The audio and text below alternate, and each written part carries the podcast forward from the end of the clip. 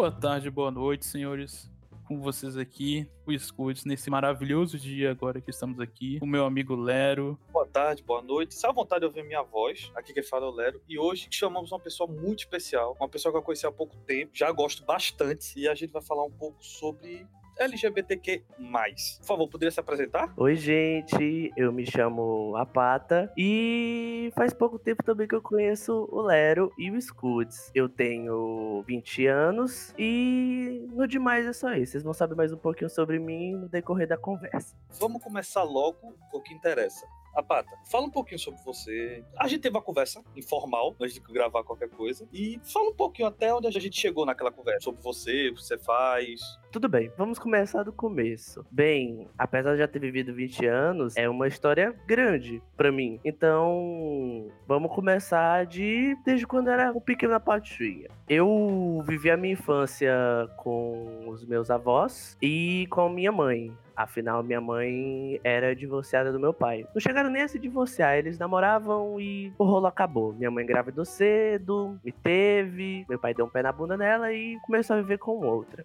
Eu passei oito anos sem ver o meu pai. Via poucas vezes. Ele só aparecia para me entregar um presente de aniversário e ir embora. Aí, oito anos passaram, eu cresci e soube da notícia que minha mãe estava voltando com meu pai. Estava tendo um rolinho, pois a mãe dos meus irmãos tinha dado um pé na bunda do meu pai. Só que nisso, eu comecei a ter contato mais com meu pai. A gente acabou tendo um monte de discussão, essas coisas. Até hoje eu tenho um pouco de intriga com ele, mas no demais eu, eu tô aqui, cresci, tenho uma mentalidade e, como a pauta do, do assunto LGBT, eu sou gay. Isso aí a vida sua, querendo ou não, foi uma vida com suas altas e baixas, entendeu? Sim, sim. Como, como você chegou a se conhecer melhor, encontrar esses sentimentos que você tem atualmente? Como, como você chegou até lá? Você poderia explicar um pouquinho pra gente? Poderia sim, poderia sim. Por mais estranho que pareça, algumas pessoas falam que ah, a idade de se descobrir é na puberdade, entre os 13, 14, 15 anos, por aí. Só que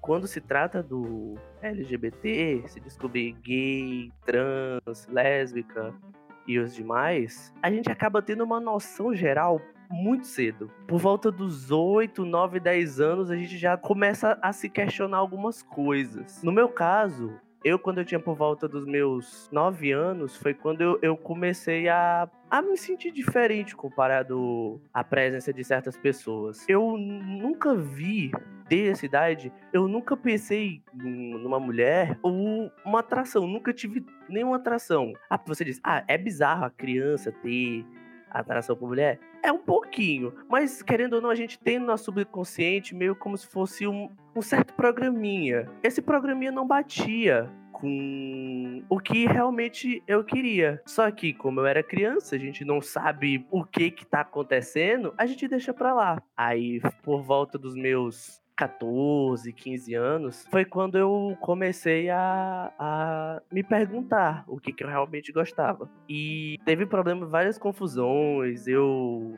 achei que poderia, eu mesmo achei que poderia ser só uma fase, alguma besteira da minha cabeça. Inclusive arranjei a namorada, fiz o que fiz. E no final das contas eu cheguei ao veredito. Não, não é isso que eu quero pra minha vida. E foi aí que eu me juntei com uma amiga. Vou manter a amiga no anonimato para evitar algumas confusões, mas eu vou chamar ela de M. A Amy, ela me ajudou a me conhecer um pouco mais. Inclusive, ela foi a primeira pessoa na qual eu pedi ajuda. Querendo saber, falando se como é que eram os caminhos essas coisas. Afinal, ela já, já se identificava como lésbica na época. E por mais que seja loucura, eu conversei com isso na sala de aula, no meio da aula do professor de biologia. Daí pra frente foi só desenrolar das coisas. Eu entendi como eu, como eu funcionava, do que, que eu gostava, do que eu queria. E pouco a pouco ela foi me, me, me guiando para as pessoas certas e me dando uma confiança para poder falar a respeito de mim sem, ser, sem sentir aquele baque, sabe? Que tem quando tem aquela grande revelação que eu acho besteira você ter que escancarar para Deus e o mundo o que, que você gosta. Foi mais ou menos assim. Fala um pouco, você é da região norte-nordeste, que nem eu. Sim. Né? Então, eu, eu conheço bem essa região. Me fala como foi quando você contou pro seu pai, pra sua mãe, a reação deles. Se foi boa, se eles aceitaram bem, se não aceitaram. Bem, é, a respeito disso, foi daquele jeito, como, como todo nordestino bem sabe, inclusive sou piauiense, como todo nordestino bem fala, nem fala, é sabe, a gente é relativamente preconceituoso ainda quando se tá, trata desse tema. Não posso questiono, mas também não posso ignorar que é uma coisa ruim da nossa cultura. Bem, com os meus pais foi, não foi diferente. Rolou confusão no dia que foi contar, inclusive eu tinha pedido ajuda da minha prima para segurar minha mão nesse momento delicado. E eu decidi contar primeiro pro meu pai. Olha só, a pessoa que eu tenho intriga. Porque meu pai é professor de geografia, tem contato com a área de humanas, sabe como tratar com gente. Então ele já deve ter uma, uma ideia, uma noção de como funciona a questão. Foi dentro do carro. Nunca vou me esquecer, foi num domingo, íamos buscar meus irmãos que estavam no shopping e eu decidi contar na volta o que que aconteceria. E meio que na quanto momento que eu contei, ele gelou um pouco assim, e a única coisa que ele respondeu é vai dar certo eu pensei no momento que, tipo, putz, cara entende, ele super me, vai super me aceitar. Só que depois que ele disse isso, eu falei, pai, não precisa contar pra minha mãe. Eu vou contar pra ela no momento certo. Eu pensando que minha mãe poderia acabar entendendo de outra forma e acabar ficando zangada, eu queria conversar um momento a sós com ela. Pra minha surpresa, foi uma merda. Ele chegou em casa falando que falando para todo mundo o que estava acontecendo. Aí minha mãe me enquadrou e veio com aquelas perguntas clássicas. Ah, mas você não sabe. Você nunca tentou, mal sabe ela. Você nunca tentou com com a mulher, deve ser só uma fase. Só que o motivo dessa noite eu chorei muito. Só que o motivo de eu ter chorado não foi porque minha mãe ficou sabendo, foi porque meu pai traiu minha confiança. Nessa época eu tava tentando esquecer o passado e, dar, e olhar pro futuro. Afinal, quem vive, quem vive de passado é museu. E meio que aquilo ali quebrou para mim. Foi uma das primeiras grandes decepções que eu tive com ele. Que eu não podia confiar nele. Não tinha. Por mais que eu quisesse, não podia haver confiança. Se ele me, me traiu num momento tão precioso, tão delicado para mim, então quem dirá de outros momentos? Então eu fiquei um tempo sem falar com ele, que mesmo a gente se via, mas eu fazer que nem questão de olhar para ele. E ele veio com desculpa depois. Sentou, disse que queria conversar comigo e coincidentemente foi no dia que nós fomos comprar o presente de Dia das Mães da minha mãe. Quando nós fomos, ele disse que a gente ia ter uma conversa no carro. Ele tinha dito que, que não fazia sentido, que eu não tinha três jeitos, essas coisas. E vocês dois convivem comigo. Eu adoro satirizar adoro me satirizar, adoro seguir um pouco do estereótipo, porque querendo ou não, é divertido ser eu. Eu gosto de ser eu. Então, por que não me divertir e divertir outras pessoas? É isso que eu acho interessante.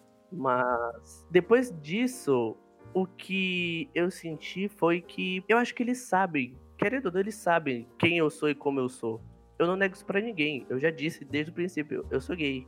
Só que eu sinto que eles fingem não saber. Parece que eles ignoram, tipo assim, ah, é só uma fase. Bem, essa fase tá desde os 15 anos. Eu vou fazer 21 esse ano. Então, né? Complicado. Ó, eu vou só, só dizer uma coisa, não sei se vai pro agora, tá? Escute. É a segunda, é a segunda vez que eu escuto isso da Pato. E são poucas coisas da vida que eu digo a você. Eu já tô com 37 anos, pô, já morei no Nordeste, vim pra São Paulo, etc. E você, eu escutando, eu. Cara, eu vou dizer, eu vou dizer a real pra você, velho. Eu já gostava de tudo. Depois que eu ouvi tua história, eu comecei a te admirar, velho. Cara, eu tô. É, eu tô, sério, eu, sério. eu tô me segurando um pouco aqui, porque eu tô meio que me pegando um pouco na sua história. É foda, é foda. Porque falando é, eu já tive muito problema de família, entendeu? É, querendo ou não, isso é, é a minha realidade, é a realidade de muita gente no quesito É, problema com os é. pais. E infelizmente sim, cara. Daddy issues existe e é forte. Caralho, eu, eu paro pra pensar o seguinte, pô, tu já tu tem 20 anos, velho. Tu já passou assim. Tem coisa eu com 37 que não passa. Isso porra, eu já, eu já vou, eu já vou enveredar com outra pergunta, assim. De preconceito que você já sofreu, que você possa falar. Primeira coisa que eu posso dizer é que o preconceito que eu vivi, ele pode ser, pode ser considerado um preconceito pequeno, comparado a grandes outras partes. Minha família, querendo ou não, é classe média e a gente vive muito bem. Muito bem mesmo. Eu considero minha vida perfeita. Eu me considero uma pessoa de sorte por ter nascido nessa família, com essa condição social e com pessoas maravilhosas que me cercam. Mas se você comparar com alguém marginalizado, mais marginalizado que ser gay, que é ser pobre, ser negro, ser de favelas, todos os estigmas sociais possíveis, porque existe. O mais perto de um preconceito que eu pude sentir na pele foi no momento, inclusive foi no momento que eu pedi ajuda da Amy. Ela decidiu, é, eu falei e eu acho que pessoas atrás de mim escutaram. E meio que durante uns umas duas, três semanas, eu meio que sentia uns olhares estranhos, umas risadinhas. Pode ter sido coisa da minha cabeça? Pode, mas parecia que tava muito sendo direcionado a mim, cochicho, muita coisa desse tipo. Só que a Amy, ela me fez sentir, como posso dizer, numa zona de conforto que eu nunca tinha sentido na minha vida. Na verdade, eu senti quando eu estava no colo do da minha avó ou do meu avô. E literalmente eu não me senti abalado apesar de eu saber que. Nem saber, era sentir que algumas dessas risadinhas estavam sendo para mim e fuxicos estavam sendo para mim, eu sabia que com ela do meu lado nada ia me atingir. Se me atingisse, a gente ia estar tá junto ali, sabe? Colado no outro e ela podia me proteger. No caso, o momento que eu me senti mais vulnerável foi quando eu fui falar com os meus pais. Mas de resto, eu meio que posso dizer que as pessoas que sempre me rodeavam, inclusive amigos, sendo da, da escola, da universidade, que eu conheci na internet, parece que a galera não, não liga muito do que que eu gosto, do que que eu quero, do que que eu faço eles só querem minha presença. Então, eu posso dizer que isso foi o mais alto de estigma que eu já levei. Mas eu tenho ciência de que se em algum momento eu falhar profissionalmente, eu falhar socialmente, as pessoas vão vão direto nessa aspas gigante chamada ferida, que parece que elas acham que é uma falha e elas vão sempre cair ali. É por isso que em, no demais, eu sempre tento me manter bem no que eu faço, nos estudos, como um ser humano, como um filho, independente da situação, eu tento sempre ser duas vezes o que uma pessoa normal seria, porque em qualquer momento eu sinto que se eu falhar, as pessoas podem usar isso para me atingir, falando tipo, ah, ele é gay, é estabanado, é isso mesmo, é justificável o erro dele. Só entrar um pouco mais nesse assunto. Você tem medo de ser atingido pelas pessoas? Você tem medo da opinião do público? Eu tô acabado, viu, gente? Só para deixar claro. Assim, dizer que ninguém tem medo da opinião alheia é utopia. Afinal de contas, somos seres sociais e a opinião do outro, por mais que a pessoa diga que não se importa, no subconsciente dela vai falar, ela vai se importar. De, aos poucos ela vai querer mudar para poder agradar alguém. Eu vou só reformular um pouquinho a pergunta, rapaz. Ah, tudo bem. O quão longe a opinião ali afeta você ao seu ponto de vista? Você já deixou de fazer alguma coisa por isso? Sim.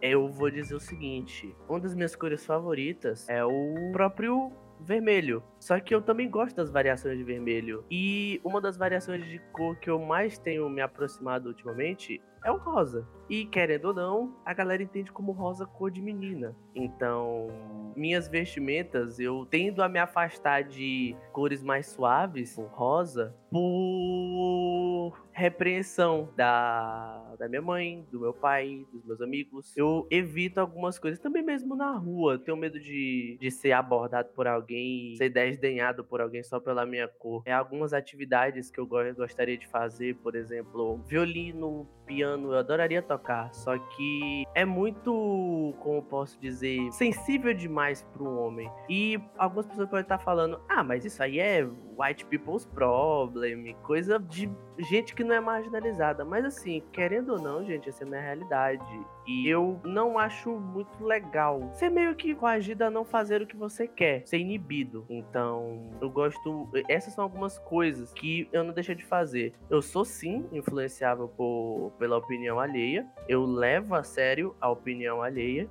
E, mas não é tudo. Poderia dizer que assim, 60% do que as pessoas falam me atinge. Eu tento me moldar um pouco para a sociedade. Eu achei massa o que você falou da questão dos problemas, que é uma coisa até que às vezes não é bem percebida, mas que independente de cor, independente de sexo, independente que você seja, é, você é uma pessoa que sofre e tem problemas também, né? E querendo ou não, os problemas afetam a sua vida pessoal de certa forma. E você tem que aprender a lidar com esses problemas. O que você me fala aqui é que você está tentando aprender a lidar com esses problemas, que é uma coisa que a gente tem que aprender a lidar a vida inteira. Não só você, mas todo mundo tem as lutas, né? Como posso dizer, no final das contas, uhum. para fazer.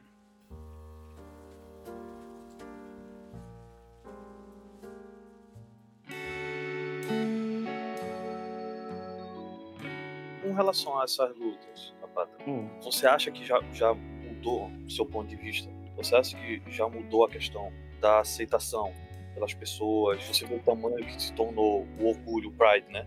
Uhum. Então, o tamanho que ficou, as pessoas é, tem mais transparência diferente da minha época. Como volto a dizer, eu também sou do Norte, Nordeste, que nem você. A galera. Eu, posso, eu, eu não sou homossexual, mas eu sei o preconceito existia ou existe. Eu te pergunto, você acha que diminuiu esse preconceito ou ele ainda existe só que é mascarado? Eu digo que, assim como as redes sociais ajudaram a escancarar o que estava escondido, que era um dos argumentos que a galera mais fala hoje em dia, a galera mais velha, digo 40 para cima, é que na época deles não tinha nada disso. E isso é por conta da de mídia, manipulação, etc. Na verdade, isso sempre existiu e existe. Só que com as redes sociais a galera acabou se declarando muito, sabe? Falou mais sobre si, a, a comunicação deixou mais visível toda essa, essa parte da comunidade. Afinal de contas, eu, apesar de eu ser LGBT, que mais, eu não posso me falar muito sobre as, os outros grupos. Eu falo mais sobre a minha parte que é os gays. Sobre o preconceito, eu acredito que ele também está evoluindo, como posso dizer. Ele é escancarado, afinal de contas, podemos perceber que ao nosso redor existe piadinhas, picuinhas, palavreado que claramente é uma ofensa, claramente tem cunho discriminatório. Só que a outra parte é que isso acaba tornando ele velado também, porque acaba se tornando meio que aceito socialmente e fica nesse nesse, dessa transição de ser velado, ser escancarado, ser velado, ser escancarado, ser velado, ser escancarado. E a nossa única forma como é, afetados por essa discriminação é é lutar, mudar o pensamento das pessoas da forma que for. Eu tô abismado. Pode continuar ali. O, mundo, o mundo evoluiu, cara. Pra bem ou pra mal. É. Eu acho que pros dois lados, entendeu? Sim. É, é sempre vai ter. Sempre vai ter alguém que vai ser contra, sempre vai ter alguém que é a favor. Eu acho que o, o que eu posso levar em consideração que você falou é que, no final das contas, as pessoas sempre são livres para pensar e, e querer ou fazer o que quiserem, entendeu? E isso é uma das melhores coisas, também um dos maiores problemas, né? Porque isso aí abre margem para outras coisas também. Na verdade, o que eu pensei né? Tava aqui quieto, pensando, é que, cara, a gente quis fazer um podcast falando sobre LGBTQ+, mas é rótulo. Você vê a história da Bata. Caramba, pode se encaixar numa história minha, pode se encaixar na história sua. Ah, qual é a diferença? Ele é homossexual. Isso não é a diferença, velho. Isso é um rótulo. Ponto, isso é um rótulo. Somos rotulados. É rotulado. Ai, pô, eu, eu tô muito afim de pautar isso. Ah, Pata, fala pra mim, pra tua experiência, o que é um amor pra você? Cara, a única coisa que eu posso te dizer sobre amor é que o conceito que a gente tem de amor é falho. Ele consegue ser tão ele é tão pequeno. Olha só, escuta só. A gente tem uma palavra, uma fucking palavra para descrever o que é o amor. É tão pequena a palavra amor, quatro sílabas, quatro, só quatro, só quatro, quatro letrinhas. E cara, você consegue descrever o que é amor? Porque eu não sei descrever o que é amor. Inclusive, um dos temas que eu mais abordo hoje em dia, no meu dia a dia, na parte de leituras off, é leituras sobre o amor. Porque, apesar de tudo, eu posso dizer que eu não entendo o que propriamente dito é o amor. E as pesquisas que eu tô fazendo é na parte nos mitos, nas lendas, inclusive faz parte de um livro que eu leio. Dentro dele, ele leva o conceito de amor pros gregos, que ele diz que tem várias palavras que eles usam para amor, mas as três mais conhecidas são eros, ágape e filia. No eros é o que ele pode dizer de amor flamejante, aquele amor, amor tesão, é aquela loucura, aquele, aquela loucura louca, que é você querer nada mais nada menos que um sexo, puramente isso. É o normalmente ele diz que é o, é o amor que vem nos inícios de relacionamento. O o ágape, na verdade não, é o filia. O filia é o amor racional, é o amor com a mente, como ele fala. É o que existe dentro dos casamentos a longo prazo, que é aquele amor que largou de ser aquela coisa louca e temporária e passou a ser aquela coisa mais constante. É um amor mais, como posso dizer, calmo, vamos botar entre aspas. E por último tem o ágape, que é o amor pelas imperfeições, que é você gostar de alguém mesmo sabendo dos defeitos dela e mesmo assim continuar amando ela. E tipo, cara, eles, se eu não me engano, eles tinham 16 palavras para dizer o que é o significado do amor. Então, eu me espelho muito neles quando se fala de amor. E apesar de eu ler, ler, ler, ler, ler o conceito mais próximo de amor que eu tenho é um amor pelos meus pais, que cabe nesse amor incondicional. No caso, a pessoa com que eu me relacionei foi mais curiosidade para realmente comprovar do que, que eu gostava do que amor propriamente propriamente dito. Eu posso dizer com toda certeza que eu só sei uma gota do oceano de que é o amor e eu acho que não é o suficiente para te dizer a resposta. Você se importa em dividir o livro com a gente, se alguém quiser, né? O livro que eu leio, um minutinho, Porque Nós Amamos, do Renato Nogueira. Ok, senhores, o livro é, Porque Nós Amamos, Renato Nogueira. Eu não li o livro, mas pelo que você falou, já me deu um interesse incrível de ler, viu? É baratinho na Amazon, viu? É bem profundo ele. Tu falando me veio um negócio na cabeça, bem interessante. Eu, eu não sei você vai saber responder melhor do que eu. Tem uma, tem uma história grego, romana, não lembro qual é a cultura, que diz que o ser humano nasceu com quatro braços, quatro pernas, duas cabeças, tal, tal, tal, tal, tal. Só que é, um raio dividiu. E por isso nós temos hoje dois braços, duas pernas, é, uma cabeça. Só que o coração era só um. Então o coração foi dividido.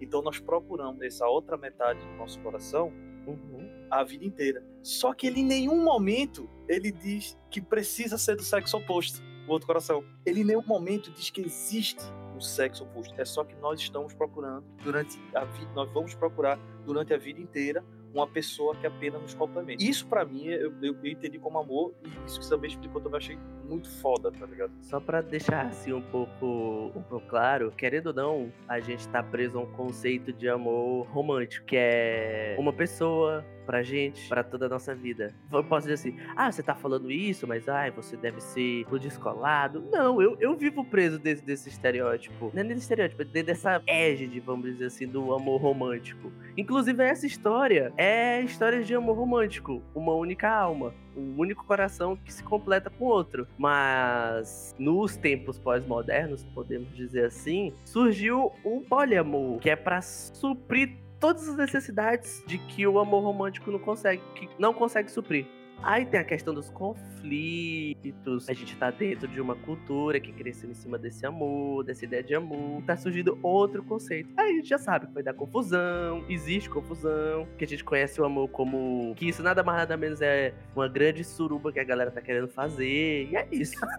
Mas não é. Isso é interessante até, porque pensar que é, nós simplificamos o amor apenas uma palavra, mas o amor envolve tantas coisas, tantas necessidades, entendeu? E a gente vive uma sociedade hoje em dia onde que normalmente só existe uma pessoa para suprir essa que é um casamento, é um voto para a vida inteira. E ao, que, ao decorrer o tempo que passa, é que as pessoas, tipo assim, não conseguem suprir todas as necessidades por uma pessoa só, entendeu? Sempre há um, algo mais que eles querem, entendeu? Às vezes não é o suficiente. É, mas assim, antes que perguntei, você já praticou poliamor? Amigo, eu não pratiquei nem o que eu posso dizer, um amor-amor. O amor-amor mais próximo que eu tenho é da, da minha mãe e dos meus avós. É, é isso, é amor de mãe, amor de pai, no caso, meu avô, inclusive falecido. Pergunta já. eu ia finalizar com essa sobre o amor, porque eu não sei porque me veio na cabeça perguntar isso pra você. Eu não sei porque me veio essa pergunta. Eu até tava digitando, falando com os e eu falei, pô, é... eu vou finalizar com uma pergunta, porque eu quero muito ouvir a opinião dele. Porque eu sabia que você não tinha aquela opinião, não sei porquê, é aquela opinião romantizada, como você acabou de dizer mesmo. Uhum. Aquela do amor inalcançável, tá entendendo? Isso, isso eu achei, isso eu achei do caralho. Eu tenho muita pergunta aí, vocês estão vocês estão fugindo. Ah, eu não me preocupo, não. Eu tenho muito, muita coisa ainda. Eu, uma coisa que eu acho até interessante, o Apata, você tem, é, tipo, como que tá a sua vida social atualmente, ao decorrer das coisas que aconteceram? Você, quem, quem que você mantém contato, entendeu? Os meus amigos de escola, eu perdi contato com todos, exceto um, porque no caso a Amy foi porque ela decidiu se enveredar pelo ramo político e ela se manter muito ocupada. E eu não e eu me sinto um pouco refém de conversar com ela por conta da política, mas a gente conversa de vez em quando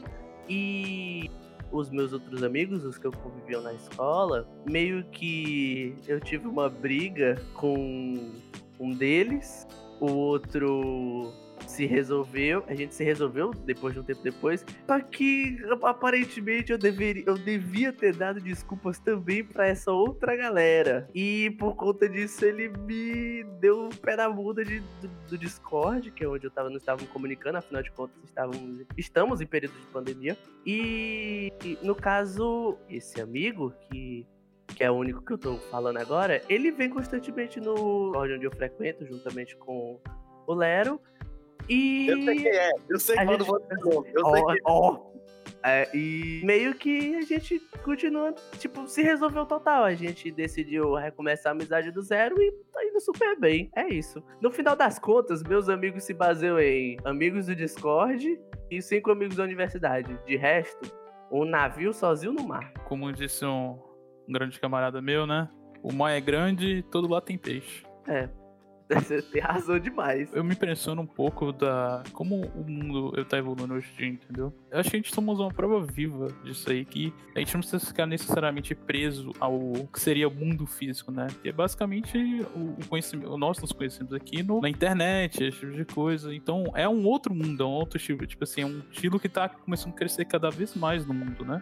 Que é uma coisa até interessante. Eu ainda vou dizer mais, se não fosse por, pelo ou pelo Discord, etc., eu não conseguia ouvir essa- essas histórias. assim. Quando, quando eu comecei a ler uma com escudos, eu, eu digo, eu não, eu não imaginava. A gente conheceu o Nico, agora a Pata. História assim, você vê a Pata brincando, zoando. Pô, tem uma história ali, tá ligado? Não, não é brincadeira. Isso é o que eu achei foda, tá ligado? De, de- de continuar com esse processo. Ah, meu caro Lero, o mundo é uma caixinha de joias, cara. Uma caixinha de surpresa. Já dizia já Exatamente. Só precisa aprender a usá-la e encontrá-las. E é uma coisa até que muito interessante. Ô, Pata, mas tirando isso também, uma coisa que eu queria ver também é tipo assim, você já. Uma coisa que eu fiquei até curiosa. Olha a Já- intimidade, olha a gente. Não, não, não é nada que vocês estão Ah, pensando. tá. Vocês já foram. Você já foi a alguma boate gay, alguma coisa assim? Algum. Alguma coisa desse gênero? Anjo, eu só vou ser bem sincero pra você. Eu só não fui ainda por conta do que me prende. Mas se não, eu ia com toda a vontade do meu ser. O que te prende, cara? Pô, a música é boa. Eu já fui, já admito, eu já fui. A música é boa, a galera é divertidíssima, tá ligado? Baby que sobe giga. Eu- eu- Não tem isso, não. O que me prende é que eu ainda, querendo ou não, apesar de você falar, ah, você é maior de idade? Sou maior de idade. Mas a gente vive nos tempos atuais. Você ser maior de idade, completar 20 anos, pro que o mercado de trabalho quer, é nada. Você ainda é um neném. Eu posso dizer que eu tô engatinhando ainda porque eu entrei na universidade. E eu tenho a certeza de que o meu estudo, se eu estudar direitinho, e se eu conseguir um bom emprego, eu vou conseguir ter renda. Então, minha independência financeira ainda não existiu. Eu vivo sobre a égide dos meus pais. É, eu preciso da aprovação deles para certas coisas. E para algum evento, independente do local LGBT, é não é aprovável. Por exemplo, eu já quis ir na parada gay. Eu já quis ir numa boate gay. Eu quis ir, inclusive teve um show babadeiro da Dani Bond aqui em Teresina. Eu não fui porque minha mãe não deixou. Ela disse que ficou com medo de, de eu ser esfaqueado. Uá? Ainda É. existe esse medo? Sim, Isso é da minha época, pô. amada, então. Ah, gente, eu, eu não julgo as pessoas. Tipo assim, a gente é uma tempo- nova geração, eu não julgo a geração tempos- passada. Os tempos. Brincadeira de me chamar de velho. Ai, Não. meu Deus. Não, pô, não, é que tipo assim, né? A gente tem que levar em consideração que o mundo tá mudando, pô. É igual aquele negócio, quando você nasceu, nunca teve manual pra falar o que você tem que fazer pra fazer. Tipo, as pessoas hoje em dia estão tentando adaptar de qualquer forma, né? Mas eu simplesmente não julgo, entendeu? As pessoas tentam tentar adaptar, tentam melhorar de alguma forma. Mas eu tô abismado com a facada, pô. Ainda existe isso, caralho. Pô, Caralho. o esquema é. O esquema. o- O negócio é. É três coisas. Um, droga. Dois, violência. E três, gente ruim. Essas três coisas associadas à imagem LGBT que a geração passada, que no caso a geração dos meus pais, tem. Alguns se livraram desse estigma, claro. Mas na sua totalidade é isso. E o medo, porque acho que ah, é gay, automaticamente usa droga, automaticamente é violento, automaticamente é gente ruim. Na visão dele, botam aspas nisso. Que o conceito de gente ruim deles é desleixado, gosta de brigar, é traíra, piranha, todo esse negócio. Então, ela acha que se eu for num evento desse, eu vou ser mal influenciado, porque ela acredita que eu ainda tô vivendo uma fase e dar brecha pra essa fase vai deixar que essa fase se torne mais permanente. Capiche? Seria ela tá tentando. Me corrija se estiver errado. Tampar o sol com a peneira. Pra ela, isso ainda tá Ai, normal. ai, gente, é, é negar o, o óbvio. É isso. É negar o Cara, óbvio. isso, isso é uma coisa que você, tipo assim, você vai lutando e resolvendo ao decorrer do tempo. Sim. Mas, tipo assim, eu, eu não gosto de julgar as pessoas mais velhas, entendeu? Porque, querendo ou não, o mundo tá mudando. E às vezes é muito radical as coisas que estão indo, entendeu? Há Sim, mudar daí- um pouco tempo atrás, certas coisas eram ok. Hoje em dia, não. Você quer, eu vou dar um exemplo. Casamento arranjado. Eu tenho conhecimento que acho que 70, 60 anos atrás, isso era normal, entendeu? Isso era tudo. É, Sim, entendeu? O indo muito longe, escute. Meu pai, se ele vê. Meu pai não é tão coroa. É, ele é coroa. Tatuagem pra ele é a morte.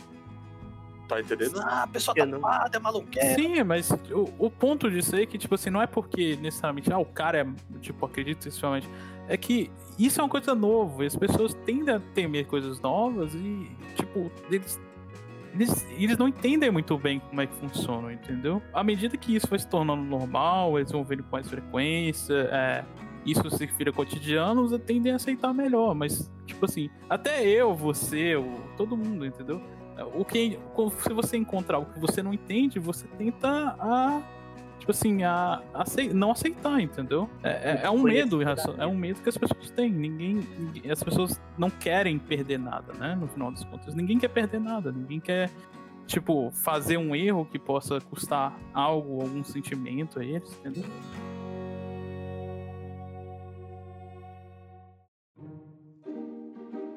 A pata. Você já tinha meu respeito depois de hoje, velho. Esquece.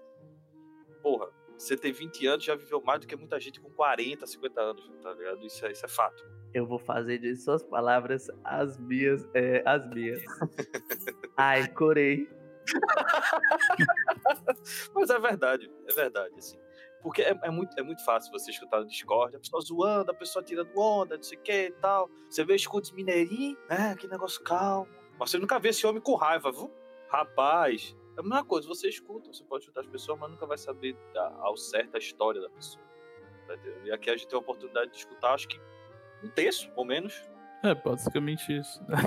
A vida das pessoas são bem grandes, muita coisa. Tipo assim, eu, eu imagino que tenha muito caso pra contar, entendeu? De todo mundo aqui. É muita coisa que tem pra ver.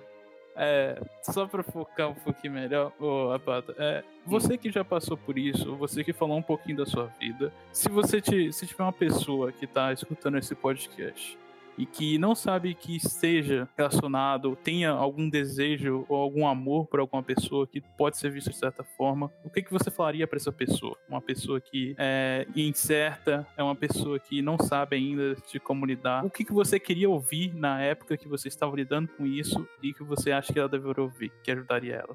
O que eu diria pra essa pessoa seria: vai fundo, filho. Não tem que ter medo de nada, não. Na verdade, tem que ter. Mas é daquele jeito. Nada na vida vai, você vai ter a certeza absoluta. É tipo comer um prato que você nunca comeu na vida. Você não pode só olhar para ele e dizer que não gosta. Prova, experimenta. É, ninguém vai te julgar por isso. Pode até te julgar, mas você vai estar bem consigo mesmo. O importante no final das contas é você. Se você quer, vai. Curte, aproveita, experimenta. Se você gostar, beleza. Se você não gostar, tranquilo também. O que eu diria para mim mesmo, tipo, na época, é que o caminho ia ser difícil, que eu ia quebrar a cara, mas que no final ia valer, ia valer a pena. E é disso que eu digo para qualquer um. No fim vai, vai valer a pena. Uma outra coisa também que eu queria perguntar, que é uma experiência pessoal mesmo que eu queria falar. É, as pessoas não entendem, tipo, algumas pessoas não entendem isso, entendeu? É difícil saber o que tá passando pela cabeça das pessoas, nossa cabeça, na cabeça sua, entendeu? Como você acha, tipo assim, se você uma pessoa que tem tá tendo um amigo e tá passando por essa fase, o que que você falaria para ela? O que que você acha que essa pessoa deveria fazer? Porque no final das contas, isso é uma coisa nova não só para a pessoa que tá passando por essa por uma fase, tentando se conhecer melhor, tentando ver o que que é da vida, até mesmo descobrir melhor, como também os amigos dessa pessoa que não sabem como lidar com essa situação. O que, que você acha que. O que, que você falaria para essas pessoas, para os amigos dela, que estão perdidos, não sabem o que fazer, não mesmo, até mesmo como reagir?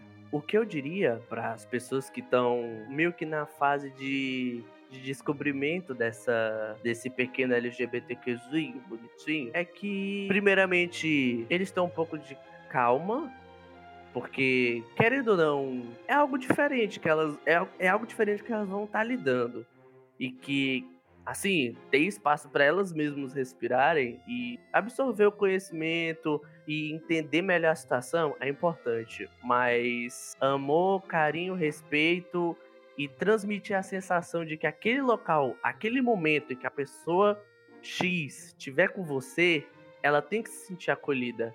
É exatamente isso que a Amy fez comigo. Ela mostrou para mim que do lado dela eu podia conversar sobre qualquer coisa sobre qualquer coisa que eu tava sentindo, o que que eu poderia fazer, o que que eu não poderia fazer. Ela me guiou, mas sempre me mostrando os caminhos, deixando com que eu descobrisse novos caminhos e ainda por cima me apoiando independente do caminho que eu escolhesse. É isso que eu quero. É alguém, é só alguém para estar tá do lado e estender a mão.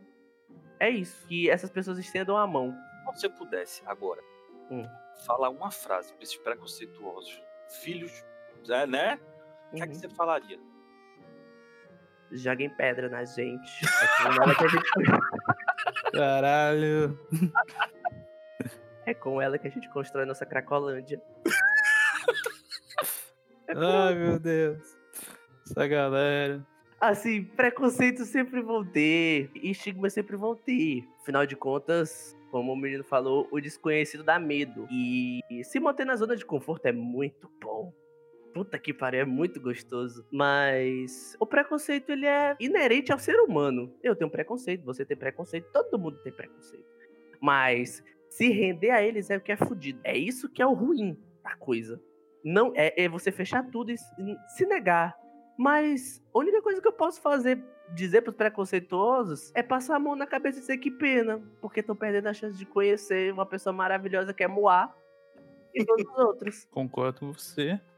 Felicidade tá aí é pra ser abraçada, cara. Carnaval tá aí, pena que não teve esse ano. Calma, no, no, em junho vai ter outro. Quem tá perdendo aí a oportunidade de abraçar a felicidade tá perdendo a vida, velho. É, tem que aproveitar o que tem que aproveitar. Vem o que vier e tamo junto.